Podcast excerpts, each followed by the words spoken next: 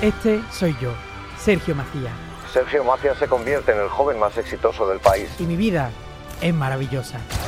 A ver, Sergio, esto no es creíble. Que a ti te falta calle. Joder, que yo el primer día y no me dejáis meterle a esto un poquito de fantasía, un poquito de nada. Que sí que vale, que me falta calle. Pero bueno, al menos ahora vamos a sacarle provecho. Me falta calle. Tú ponlo así, donde tú escuchas posca lo ponéis. Me falta calle. Y salgo yo con todo este tinglado. Ya está, ¿no? Vale. Mocatriz.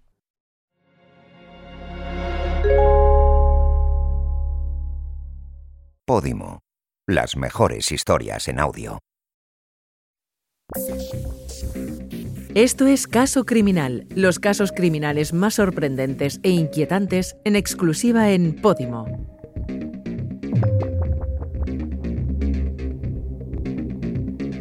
Estás escuchando El caso Asunta. Todos los datos recogidos en este podcast han sido publicados por medios de comunicación y en sentencias judiciales. Episodio 4. ¿Y ahora qué? Alfonso y Rosario eran los principales sospechosos del homicidio de Asunta. Aparte del por qué, quedaba por resolver también el cómo. Las investigaciones que se llevaron a cabo en los pisos de Alfonso y Rosario fueron determinantes, pero algo no cuadraba. Alfonso era periodista y en su piso no había rastro de su ordenador portátil. ¿Dónde estaba? Los agentes aseguraron inspeccionar a fondo la casa en dos ocasiones meses atrás. Ni el ordenador ni el segundo móvil de Basterra fueron hallados. En esa casa hay dos cajones y dos armarios, repitió la defensa de Alfonso, anunciando en un escrito que se iba a hacer la entrega de llaves al propietario tras finalizar el alquiler. La sorpresa vino a continuación. La defensa lo ponía en conocimiento dado que en el interior de la vivienda se encontraba el ordenador portátil y el teléfono de Alfonso, no haciéndose responsables una vez que se abandone la vivienda. Tras la insistencia y el ofrecimiento para volver a buscar los aparatos tecnológicos, los agentes de la Guardia Civil llevaron a cabo un nuevo registro. Pasadas las 10 de la mañana y por orden del Juzgado de Instrucción número 2 de Santiago, la Guardia Civil trasladó a Alfonso Basterra hasta su domicilio en República Argentina. Y allí estaba, el ordenador portátil de Alfonso, a escasos metros de la puerta de entrada, en su funda y apoyado contra la pared junto a su móvil. El nuevo registro apenas duró una hora. El contenido podría aportar nuevas pruebas y esclarecer algunos flecos de la investigación.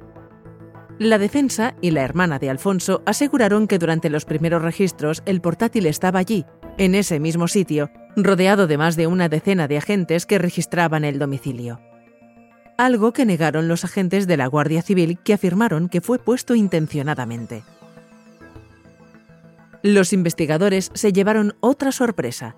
El ordenador portátil apareció convenientemente formateado y con todos sus archivos borrados. Sin embargo, los expertos fueron capaces de recuperar buena parte del material. Era un material inquietante. Entre los más de 540.000 archivos había un gran contenido pornográfico que tenía como protagonistas a mujeres asiáticas con apariencia infantil. Quizás a estos archivos se refirió Rosario en las conversaciones grabadas en los calabozos donde le reprochó a Alfonso aquello de tú y tus jueguecitos. ¿Te ha dado tiempo a deshacerte de eso? Una frase a la que Basterra mandó rápido a callar. Calla que nos están escuchando.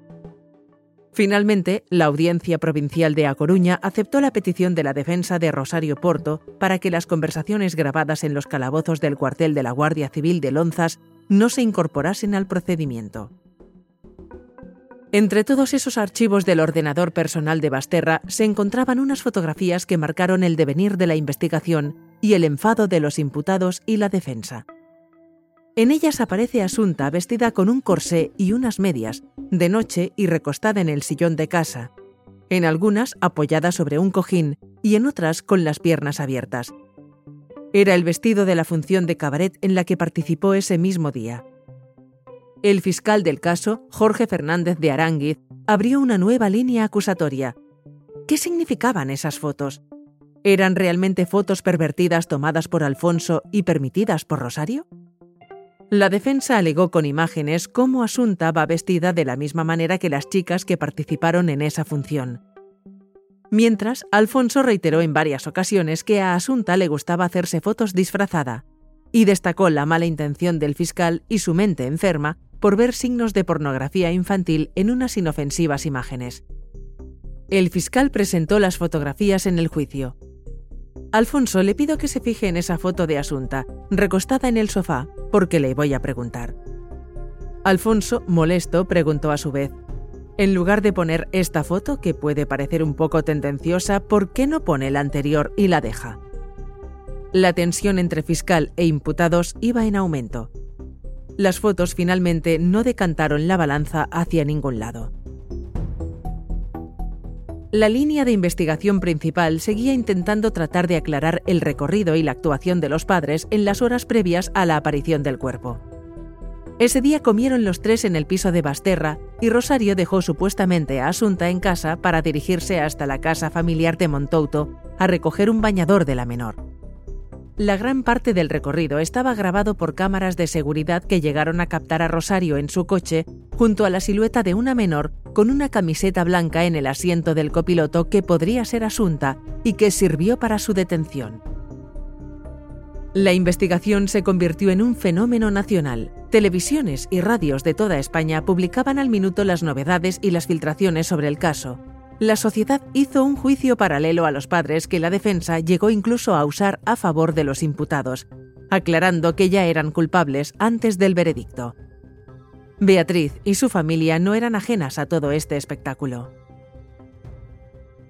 El día de la aparición del cadáver de Asunta, los telediarios informaban que Alfonso no salió de casa en toda la tarde, algo en lo que reparó Clara, una de las hijas de Beatriz y compañera de francés de Asunta, que al escuchar la televisión dijo sin dudar, Mamá, yo vi ayer por la tarde a Asunta, iba con su padre. En un primer momento, Beatriz y su marido no le dieron más importancia hasta que tres meses después el telediario seguía contando la misma versión de Alfonso aquella tarde. Era extraño. En todo ese tiempo nadie contó que Basterra y Asunta estaban en la calle en esas horas como los había visto Clara. Alfonso no podía haber estado en dos sitios al mismo tiempo. Beatriz no lo dejó pasar esta vez y consiguió una cita con el juez instructor Vázquez Taín. Cuatro días más tarde, la madre y la menor declaraban en el cuartel de Santiago. Vi a Asunta el sábado por la tarde en el centro de Santiago con Alfonso. Estoy segura de que era Asunta y de que era su padre. A ella la conocía y a él lo había visto un montón de veces. Subía con su padre por República del Salvador y yo por General Pardiñas, nos cruzamos en la esquina donde hay un sitio de maquillaje sobre las cinco y cuarto y las siete de la tarde. Clara no dudaba y el fiscal quiso asegurarse. La menor explicó que iba con un amigo y que salieron de una tienda de deportes tras comprar unas zapatillas cuando en la calle General Pardiñas, paralela al piso de Rosario, vio a Asunta con su padre, de espaldas y esperando para cruzar en el semáforo.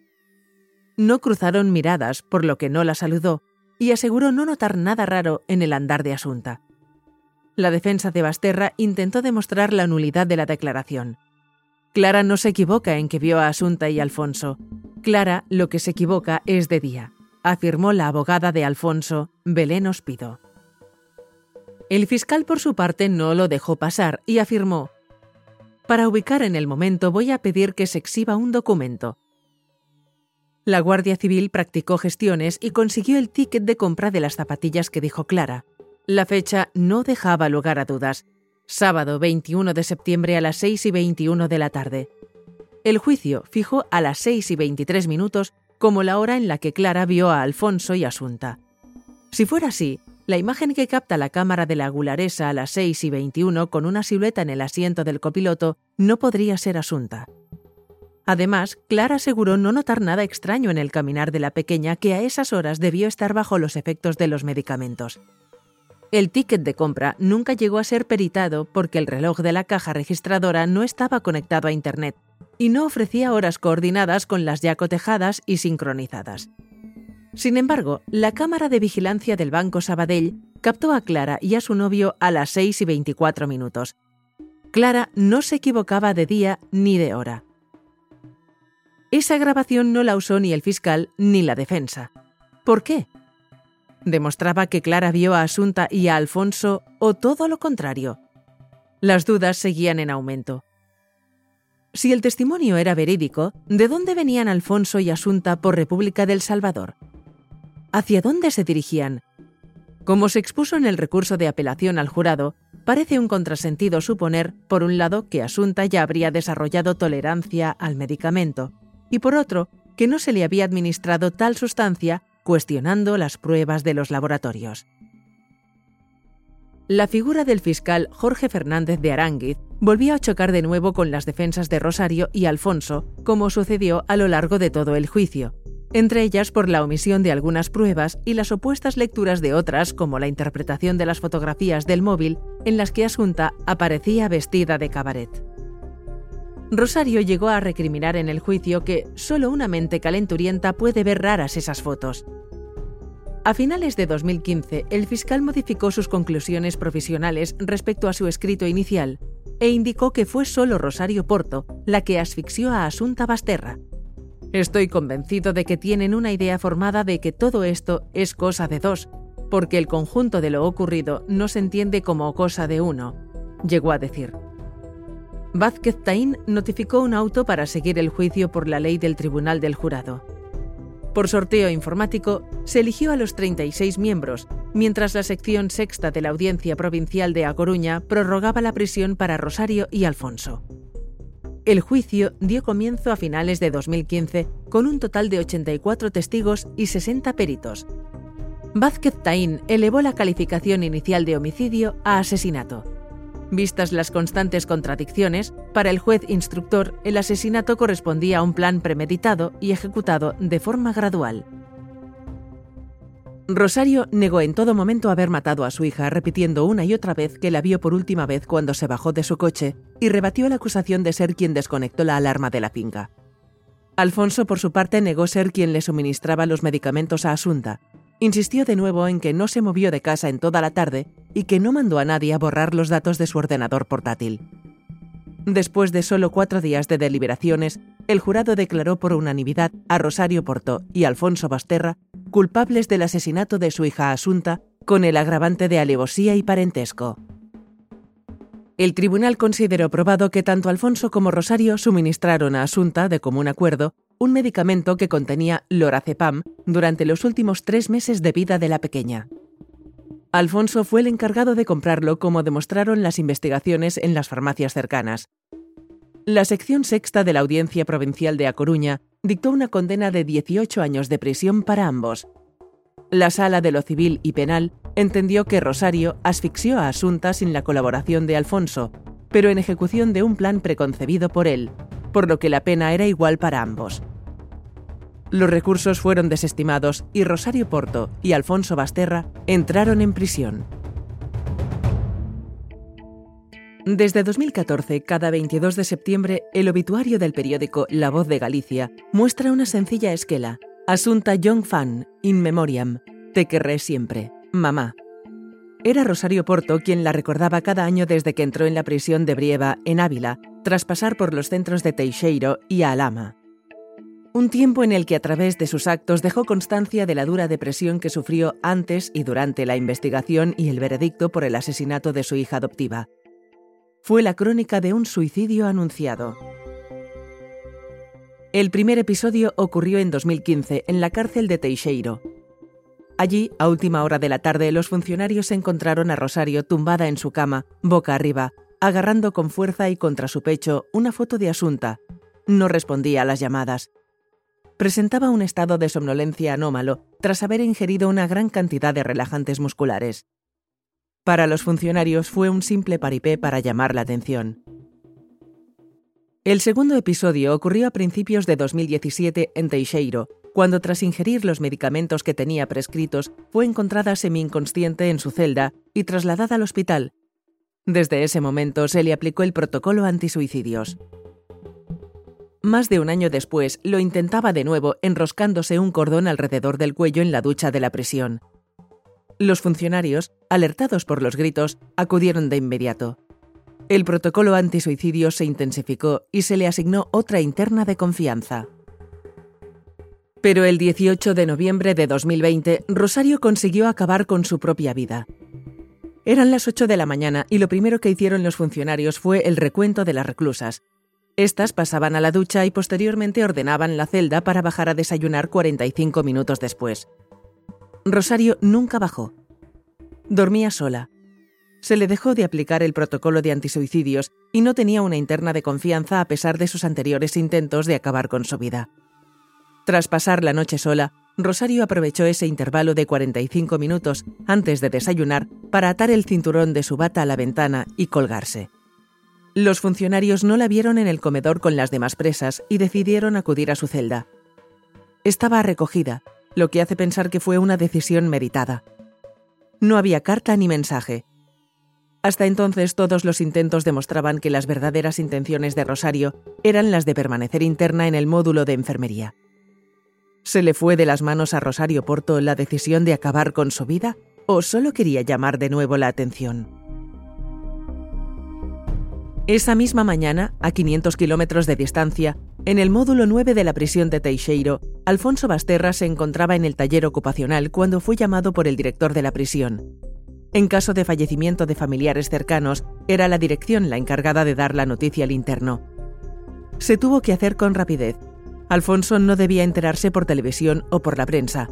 Llevaba tres meses en ese módulo diseñado para enfermos mentales, el mismo tiempo que llevaba sin escribirse cartas con Rosario. El director le trasladó la noticia.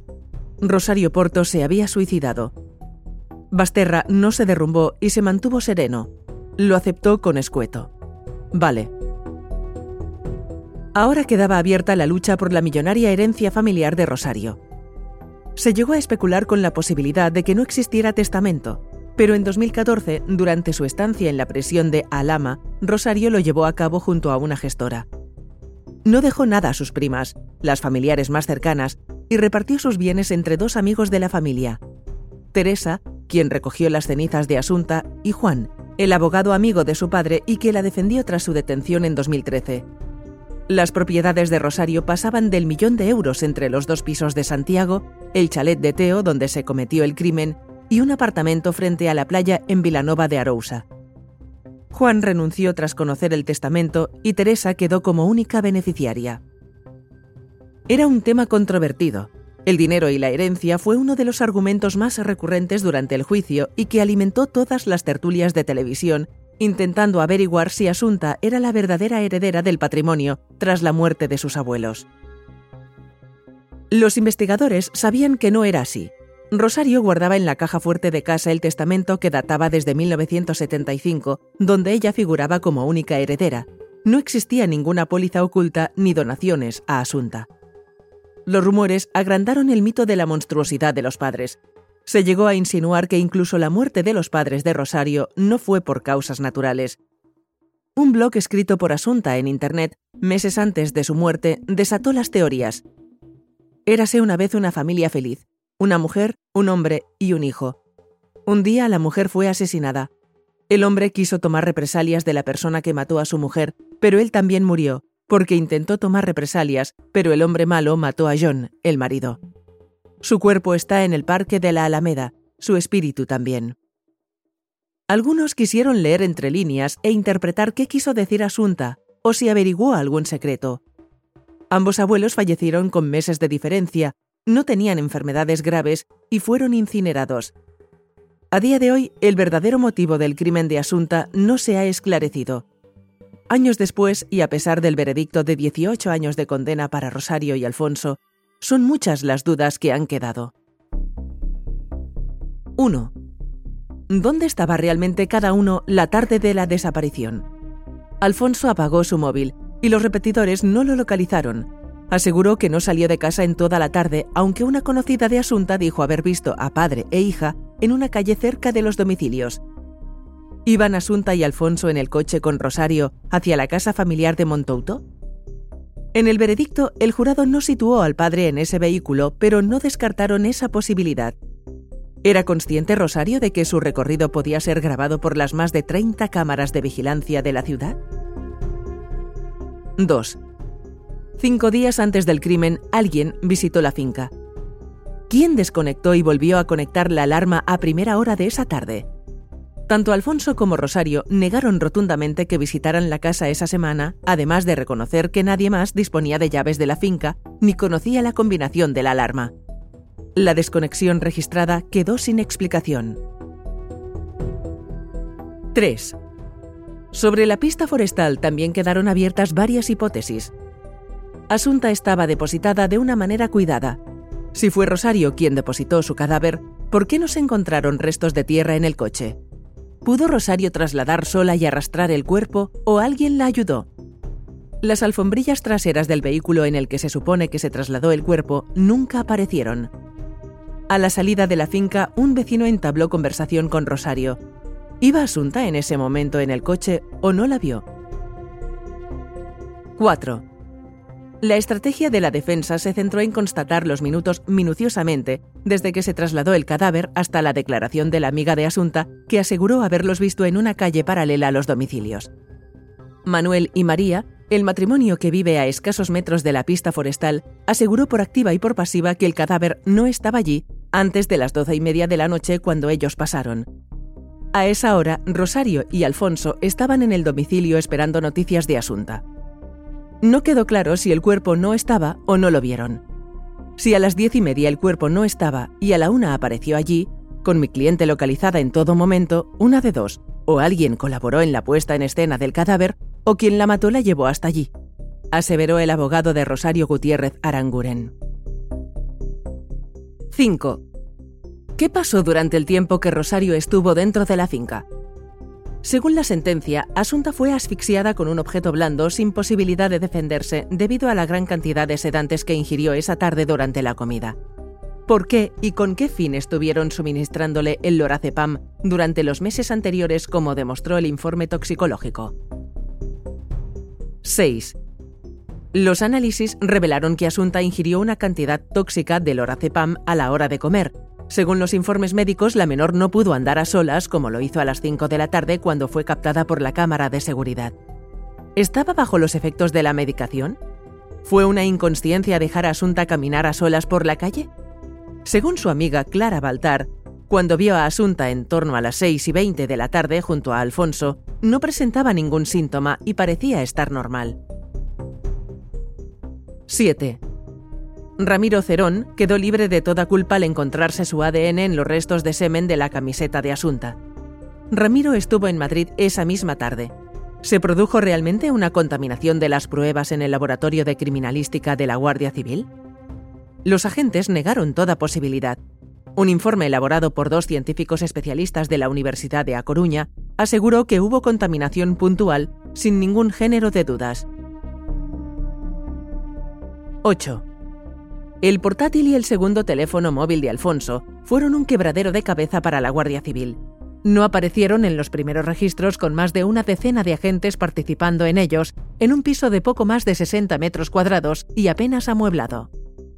La defensa pidió un tercer registro y el ordenador apareció apoyado a pocos metros de la puerta principal. Aseguraban que siempre estuvo allí, pero el ordenador apareció convenientemente formateado, ¿Fue un error de la investigación y estuvo allí desde el principio o fue colocado y formateado posteriormente por alguien cercano a Basterra? 9. A principios de julio, un extraño entró en el piso de Dr. Teixeiro e intentó agredir a Asunta mientras madre e hija dormían. ¿Por qué Rosario no llegó a formalizar la denuncia? ¿Quién era ese hombre y qué buscaba? Y 10.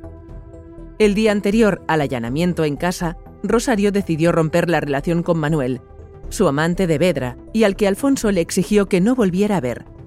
El día anterior a la desaparición de Asunta, Rosario también pasó el día con Manuel. ¿Por qué no se tomó nunca en cuenta la declaración del amante? Años después, los vecinos amontonan flores, peluches o postales que recuerdan a Asunta en una poco transitada pista forestal de Teo. Entre los mensajes escritos destaca uno en particular. Dinos, Asunta, desde tu cielo, ¿qué pasó con tus abuelos?